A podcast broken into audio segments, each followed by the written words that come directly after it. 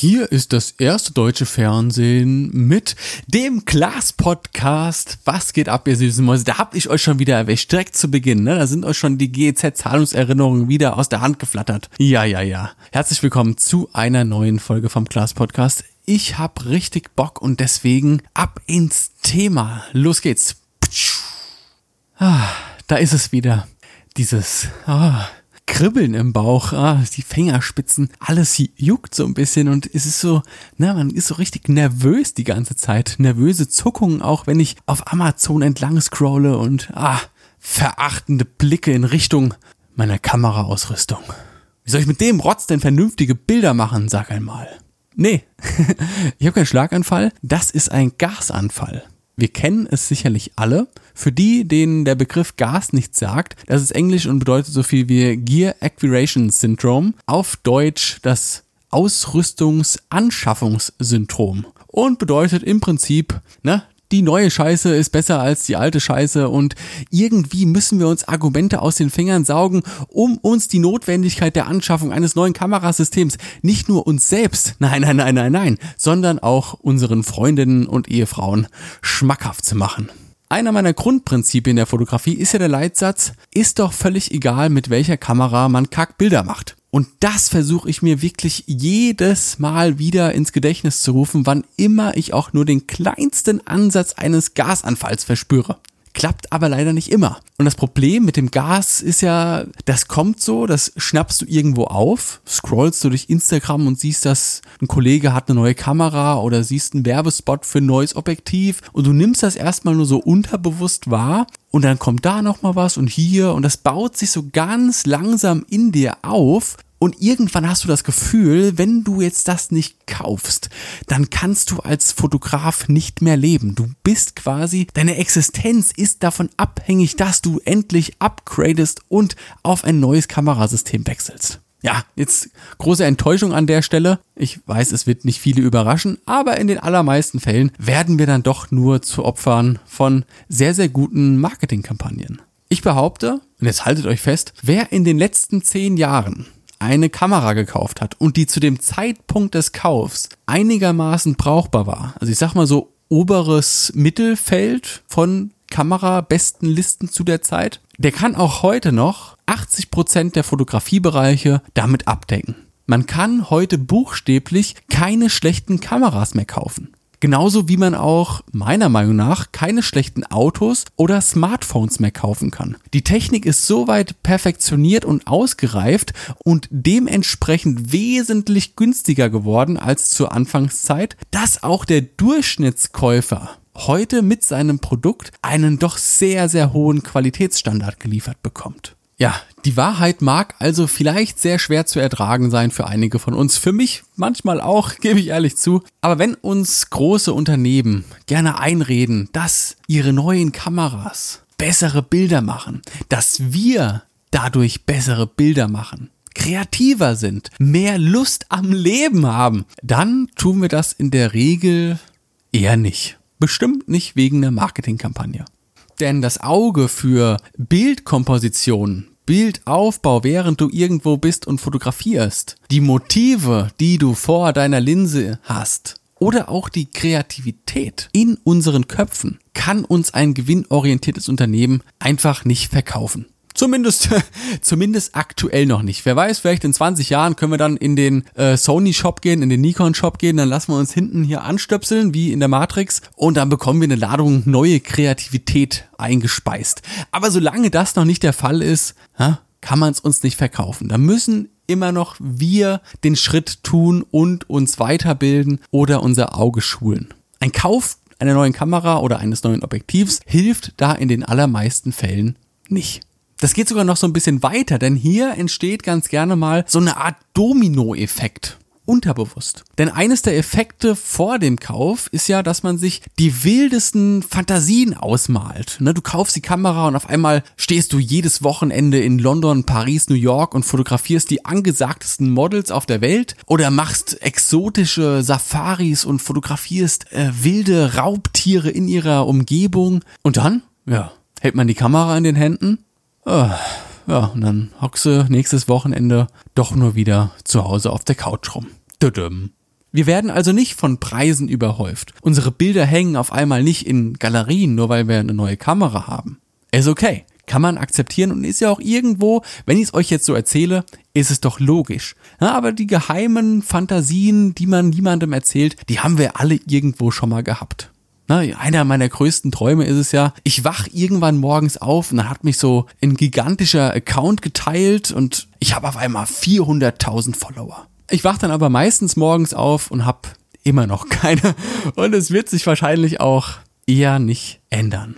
Und das passiert dann auch ganz gerne mal, wenn wir uns die Kamera kaufen. Unterbewusst natürlich. Und das kann uns unterbewusst auch frustrieren. Das merken wir gar nicht so sehr in unserem Handeln. Es ist jetzt nicht so, dass du dann aufwachst oder durch, durch den Alltag gehst und total abgefuckt bist und total genervt bist. Nee, überhaupt nicht. Das passiert dann ja, der, in der hintersten Ecke deines Hinterstübchens passiert das dann ganz, ganz tief im Unterbewusstsein, dass du gefrustet bist, dass deine Bilder quasi immer noch dieselben sind als davor. Im schlimmsten Fall ist es dann sogar so, dass wir die Kamera noch weniger in die Hand nehmen. Und das ist natürlich für alle Fotografen und alle Hobbyfotografen ist natürlich der Super-GAU. Das ist die Situation, die wir immer irgendwie in unserem Dasein als bildschaffender Mensch vermeiden müssen. Die Kamera nicht mitzunehmen, weil wir keine Lust haben. Und weil wir diese Lust vielleicht auch gar nicht so sehr begründen können. Kamera immer mitnehmen. Scheißegal. Auf der anderen Seite gibt es natürlich auch Gründe, tatsächlich seine Ausrüstung abzugraden, auf ein neues Level zu bringen. Eben dann, wenn du technisch mit deiner alten Ausrüstung irgendwo an die Grenzen kommst. Dazu vielleicht mal ein kleiner Schwank aus meiner Jugend, aus meiner Erfahrung. Seitdem ich fotografiere, habe ich bereits viermal das System gewechselt von DSLR Nikon mit APS-C und ungefähr 5 bis 6 Objektiven hin zu den spiegellosen Kameras von der Lumix-Serie, also Panasonic mit nur noch drei Objektiven, bis zur Leica Q-Reihe und jetzt aktuell dann im letzten Dezember war es gewesen, nochmal eine Sony A7 III gekauft mit einem Objektiv. Mit Nikon war alles super am Anfang bis es mir wirklich einfach zu schwer wurde. Ich habe keinen Bock mehr gehabt, jedes Mal irgendwie drei Kilo am Handgelenk zu haben und im Rucksack noch Objektive, Stative und was es noch alles gab damals. Ich habe einfach, ich wollte leichter werden. Ich wollte mich verkleinern. Das hat mit der spiegellosen Lumix super funktioniert. Ein kleines, leichtes Teil, drauf äh, ein 17 mm Pancake-Objektiv, genauso leicht. Ich glaube, das Ding hat nicht mal ein halbes Kilo gesamt gewogen. War einfach perfekt gewesen. Nach zwei Jahren hat sich aber der Preis gerecht, also die Qualität, weil einfach diese Kamera nicht dafür ausgelegt ist, dass man sie so oft oder so viel benutzt, wie ich das gemacht habe. Die war halt eher für Familien-Daddys, die drei, vier Mal im Jahr wegfahren und da dann die Kamera mitnehmen. Die war aber nicht dafür gedacht, dass man sie drei, vier Mal pro Woche benutzt. Und dementsprechend sind dann die, die Einstellräder irgendwann ins Leere gelaufen und die Knöpfe gingen nicht mehr. Ja, dann musste ich halt upgraden.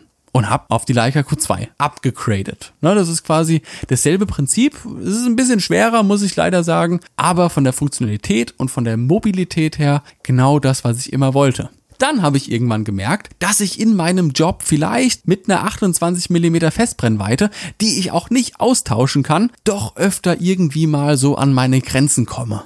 Von dem, was technisch möglich ist. Und ich habe oft gemerkt, okay, jetzt bräuchte ich eigentlich doch mal irgendwie ein Tele oder ich müsste näher ran. Ah, jetzt müsste ich dann nochmal weitwinkliger. Ging aber nicht und deswegen habe ich mir dazu dann noch die Sony gekauft. Das war alles für mich gerechtfertigt. Ich habe natürlich auch, meine Güte, ich habe schon Blitze gekauft und Lampen gekauft und Zubehör gekauft und Objektive gekauft, die ich nie benutzt habe. Ich habe buchstäblich Objektive gekauft, einfach weil sie günstig waren, habe sie nie benutzt. Ich habe sie draufgeschraubt, habe ein Testbild gemacht, habe gesagt, oh, sehr geil. Und dann habe ich hab es nie wieder benutzt. Ja, so ein, so ein Samyang habe ich mir irgendwie für, was weiß ich, 120 Euro gekauft. Das Geile war halt, dass das irgendwie eine, oh, ich weiß es gar nicht mehr, eine 095er Blende hatte oder sowas. Also du konntest brutal offenblendig fotografieren. Das sah einfach richtig kacke aus von der Qualität, aber ich dachte mir, hör geil, so offenblendig habe ich noch nie fotografiert. Ja, über diesen Gag hinaus ist es dann nie gegangen.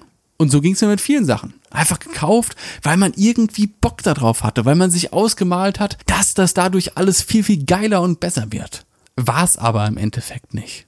Und sind wir doch auch einfach mal ehrlich. Wenn wir immer nur rational einkaufen würden, jetzt nicht nur auf Kamera bezogen, na, dann würden wir uns auch nie etwas gönnen. Weil es logisch gesehen auf dem Blatt Papier, wenn man es aufschreibt, macht es keinen Sinn. warum muss ich mich elf Stunden in ein Flugzeug setzen, um nach Thailand zu fliegen, wenn ich doch auch Sonne und Strand an der Ostsee bekommen kann? Oder in Spanien? Süßigkeiten brauche ich generell überhaupt gar nicht zu kaufen, weil es ist ja quasi nur Negatives, wenn ich es auf dem Zettel betrachte. Trotzdem ist es doch einfach geil, wenn du dir einen, einen, fetten Film reinziehst und dann richtig schön hier so eine Tüte Gummibärchen nach der anderen ins Gesicht drückst. Ha, ist doch mega.